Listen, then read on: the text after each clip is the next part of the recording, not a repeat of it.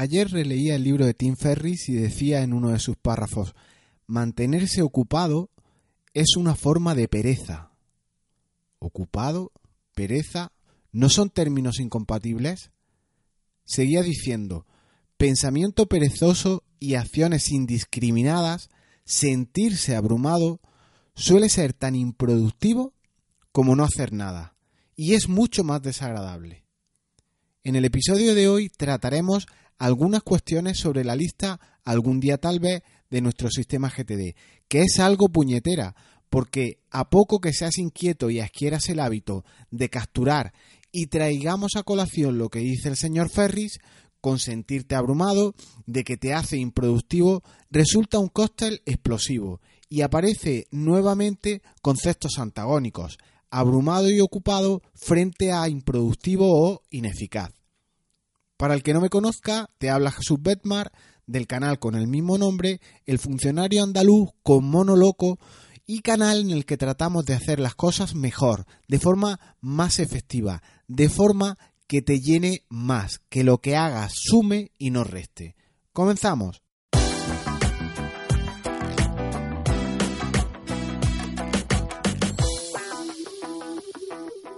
Uno de los pasos de GTD, sin entrar mucho en tecnicismo de la metodología, es el paso 1 que trata de la captura.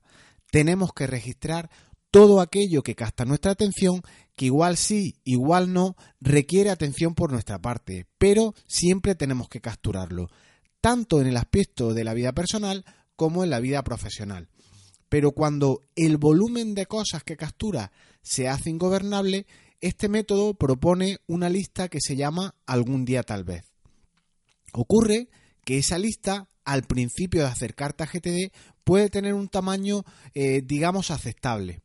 Pero cuando pasa tiempo incluso años y lleva la metodología GTD, tu lista de algún día tal vez se puede hacer de un tamaño tan grande eh, que, que, se convierte en poco barajable. Y además, si tienes visión emprendedora, eres un poco ambicioso o a cada idea que te asalta piensas, esta idea me la quedo, esto lo haré yo más adelante, esto lo adopto, pues puede provocar un efecto de cierta ansiedad, de sensación de improductividad, de ahogo o de ese eh, pensar o ese sentimiento que te puede quedar que digas no soy suficientemente productivo porque no logro sacar tanto trabajo como yo quisiera o como a mí me gustaría. Y no digamos en relación con todo esto, si tienes un perfil técnico, te gusta la informática, te gusta WordPress, SEO o más aún aplicaciones de productividad. En mi caso, eh, no sabría decirte los cientos de horas que yo he gastado eh, programando en WordPress, en PHP, aprendiendo SEO, certificaciones de Google, pero mm, para no fustigarme muy fuerte, podría decir incluso que, he invertido tiempo en trabajar con herramientas que hicieran eh, aumentar mi productividad, por llamarlo de alguna manera. Existen miles de opciones para probar en relación con herramientas productivas y si entras en ese jardín infinito, pues puedes perderte. Eh, ya hablamos de lo que es entrar en el jardín infinito, en ese conocimiento infinito. Te dejo unas reflexiones sobre todo esto en las notas del programa, en las notas que acompañan a este audio, pero en cierta manera lo que dejamos entrever es que como quieras profundizar en una cosa, la materia que tienes para, a, tu alcance hoy en día es infinita y más como quieras eh, tocar muchas. La cuestión en todo esto es que el que mucho abarca, poco aprieta, pero por conocimiento disponible tienes mucho, el que quieras, más incluso. Pero no tienes por qué tener un perfil muy técnico, como decía yo antes. Con que te guste probar, cacharrear diferentes cuestiones, instalarte aplicaciones, eh, probar nuevas herramientas, probar nuevas rutinas o metodologías. Y a poco que captures todas estas cuestiones en tu método de productividad, tendrás una lista de algún día tal vez de AUPA, una lista ingobernable.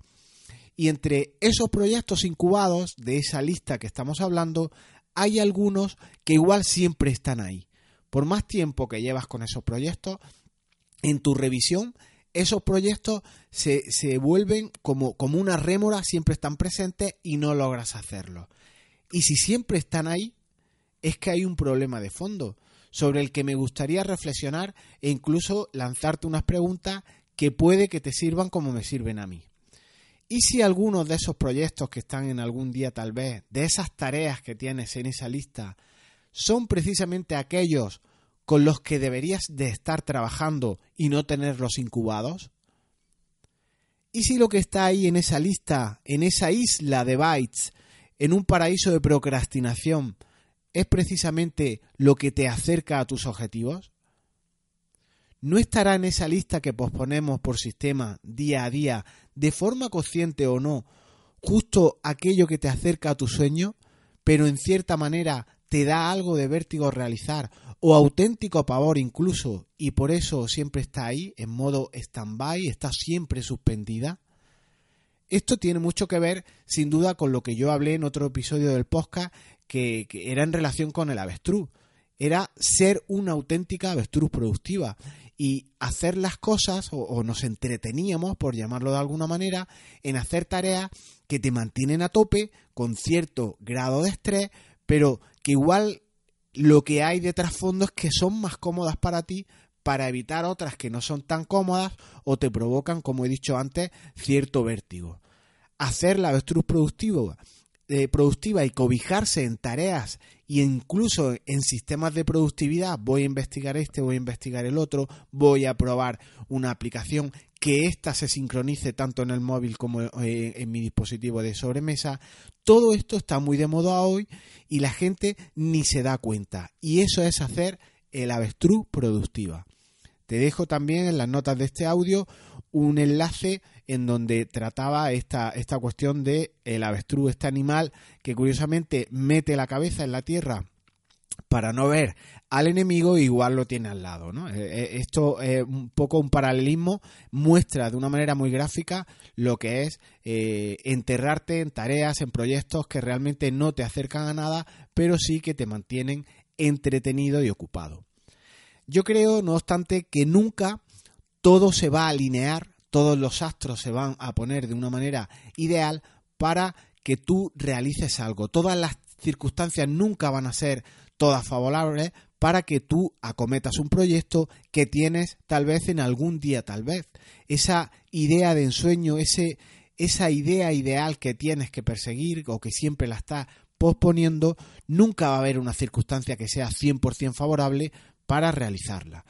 Siempre habrá alguien que al compartir tu idea, esa idea de ensueño, esa idea ideal, te diga, tú estás gilipollas, eso no se puede hacer, y te lo diga abiertamente, sin pelos en la lengua, para acabar chafándote esa ilusión que siempre tú has tenido ahí, que te hace rumiar una y otra vez. Opino que la persona que ya tiene ciertas luces, incluso si tú que estás escuchando a esto te acercas a metodología en un nivel de profundidad como la que tratamos aquí, tu grado de madurez es ya alto. Igual ya es hora de comenzar a alterar el orden de las cosas, a plantearnos y a cuestionar casi todo y por ejemplo es hora ya de cambiarle el estado a algunos proyectos que tú tienes en la parte alta de tu sistema GTD, esos proyectos que tienes activos y ponerlos como inactivos y justo bajarlos abajo a posiciones más bajas y, ¿por qué no?, incubarlos. Y esos que tienes en algún día tal vez subirlos a posiciones más altas y obviamente cambiarles el estado, ponerlos en estado activo, ponerles tu primera aproximación para que el proyecto empiece a moverse y obviamente comenzar con ellos. Igual ya es hora de hacer, de comenzar, de corregir el rumbo conforme viajas o utilizando términos mucho más marketingianos, pivotar mientras vas caminando, cuando te vas equivocando, vas cerrando o no va el, el, proceso, el proyecto tal y como querías. Ese pivote es adaptarte un poco a las circunstancias, al feedback que te va dando la gente, eh, tus clientes, etcétera.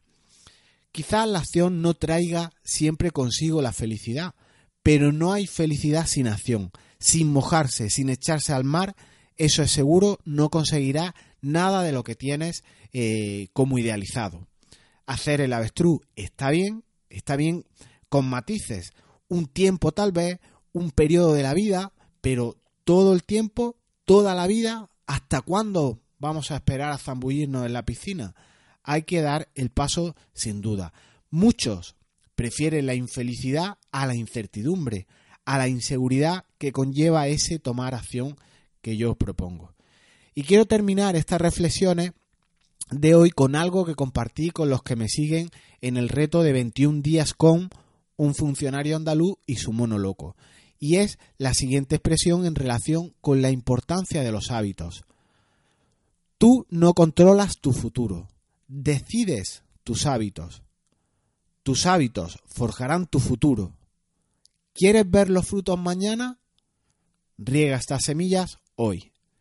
Y dejamos aquí este podcast de hoy contradictorio en cierta manera por las ideas tratadas, por cómo estar ocupado o excesivamente ocupado, incluso en altos grados de estrés, puede ser algo totalmente improductivo.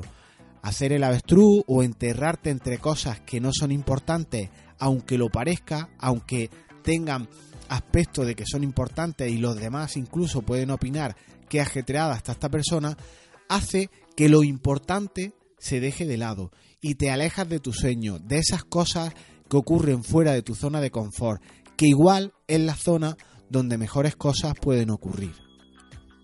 No olvides suscribirte al reto de 21 días con un funcionario andaluz para aplacar tu monoloco e intentar enfocarte más en aquello que suma y no en lo que resta. En las notas del programa te dejo todos los enlaces comentados en este audio para tu comodidad, para que los puedas consultar más tranquilamente, no tengas que anotar, ni parar, ni echar para atrás este audio y puedas, si quieres, profundizar sobre las ideas que tratamos aquí. Recuerda que igual es hora de lo que está en algún día tal vez ponerlo como activo y lo que está activo ponerlo como algún día tal vez. O por qué no, eliminarlo. Nos escuchamos pronto. Chao.